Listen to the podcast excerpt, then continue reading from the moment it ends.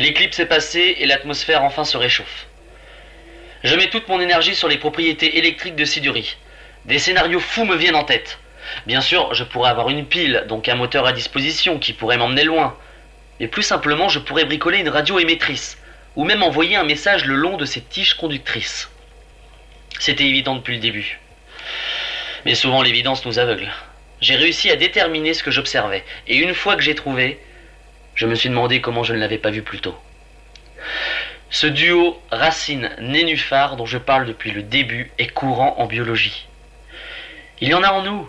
C'est une relation neurosynaptique. Les neurones, ces cellules de notre cerveau dont la connexion forme notre conscience, notre capacité à agir sur notre corps, sont prolongés par des tiges appelées axones, qui transmettent une information à un autre neurone. L'axone n'est pas planté dans le neurone voisin. Il y a un petit espace, un minuscule vide dans lequel naviguent des neurotransmetteurs.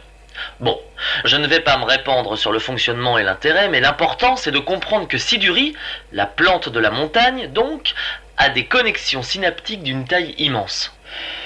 Et si nous avons ressenti de l'électricité en passant dans le neurotransmetteur, c'est qu'elle était en train de penser, ou de bouger un œil, que sais-je. Elle agissait. Et ce neurone était actif. Siduri était-elle intelligente? Ah, c'est, c'est compliqué.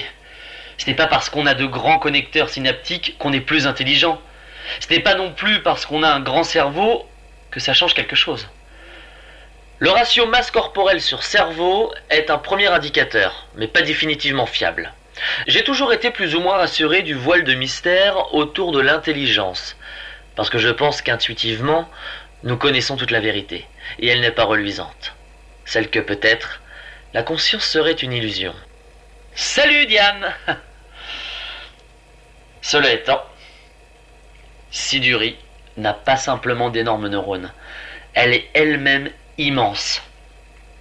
Et qui sait? Et qui sait à quelle distance ses racines et ses tiges s'enfonçaient dans les eaux?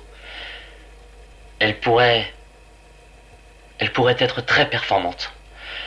Ah, je, je pense à des collègues qui font pousser des circuits biologiques.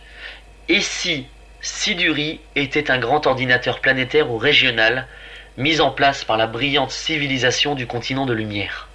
Une civilisation qui pourrait naviguer entre les mondes et qui aurait capturé un biologiste dans le ressac de ses observations lointaines. Bon, j'ai poursuivi mes études. Les résultats sont bouleversants et expliquent bien des choses. Mes petites Ninkasi et Nabu sont hélas mortes suite à mes expériences. Le silicium se dissout très bien dans une solution acide et j'ai utilisé une telle solution pour mettre à nu la structure de la plante. Une dissection à vif, en quelque sorte. J'espère vraiment que Siduri n'est pas consciente et vivante en ce moment. J'ai tenté de stimuler la plante électriquement, avec le petit générateur fourni par l'armée. Au niveau de la synapse, épaisse de 3 mm, j'ai vu se former une ouverture bleue. J'y ai placé un petit caillou il a disparu. Et puis la plante est morte. Un électrochoc qui fait aussi un peu l'effet d'une overdose. Alors je ne veux pas tirer de conclusion hâtive, mais je crois que c'est la clé de tout. Quand la plante de type siduri active un neurone, il se produit un phénomène électromagnétique entre l'axone, la racine, et la partie réceptrice, le nénuphar. Pour la plante, c'est un simple signal électrique, par exemple le fait de détecter ma présence et de tourner un œil vers moi.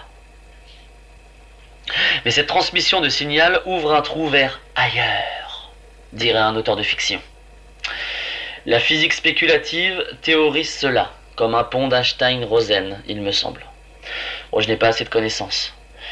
Mais ce pont existe de toute évidence, et par ailleurs il garde une synchronicité étonnante entre la Terre et ce monde, puisqu'il a été valide au temps des Sumériens comme aujourd'hui. Mais oui La caverne ne s'est pas effondrée Simplement, nous, pensions ce trou à chaque allée et venue. Siduri utilisait ce neurone précis donnant sur cette caverne antique. À un moment, la plante très lente a cessé d'utiliser son neurone et la porte s'est refermée. À chaque fois qu'elle s'est rouverte, il y a 6000 ans, aujourd'hui, peut-être quelquefois entre ces deux dates, on pouvait passer librement, sans même s'en apercevoir. Espérons que la prochaine fois n'aura pas lieu dans 6000 ans.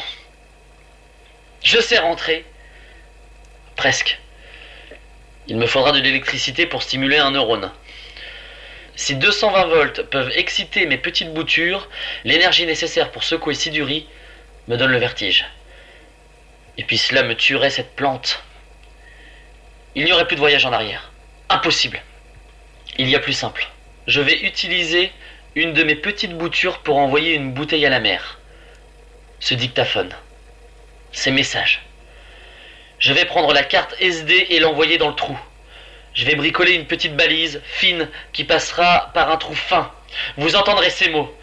Diane, Général Moulin, vous saurez que je suis vivant. Et par ce minuscule trou que je pourrai créer à tout instant, vous m'enverrez de quoi vivre en attendant d'en créer un énorme qui me sauvera et qui sera la passerelle entre nos deux mondes. Voilà qui est réjouissant. Je vis une aventure difficile, mais ça se présente bien. Et ce ne sont pas les seules bonnes nouvelles. L'éclipse a produit un choc thermique et pour la première fois, je vois des nuages qui s'élèvent de l'océan. Il y a donc bien un cycle de l'eau sur cette face éclairée, rendu possible par les éclipses lentes de la planète jumelle. Une lenteur qui pourrait expliquer le métabolisme lent et immense de Siduri. Les nuages sont blancs et un peu bas sur les eaux planes. Mais j'espère avoir droit à une petite pluie, même bien fraîche. J'aurai des réserves d'eau pour des mois. Et peut-être cela va réveiller les neurones de Siduri. Décidément, tout semble très bien engagé. J'ai hâte de vous revoir et de partager tout ce que j'ai découvert ici.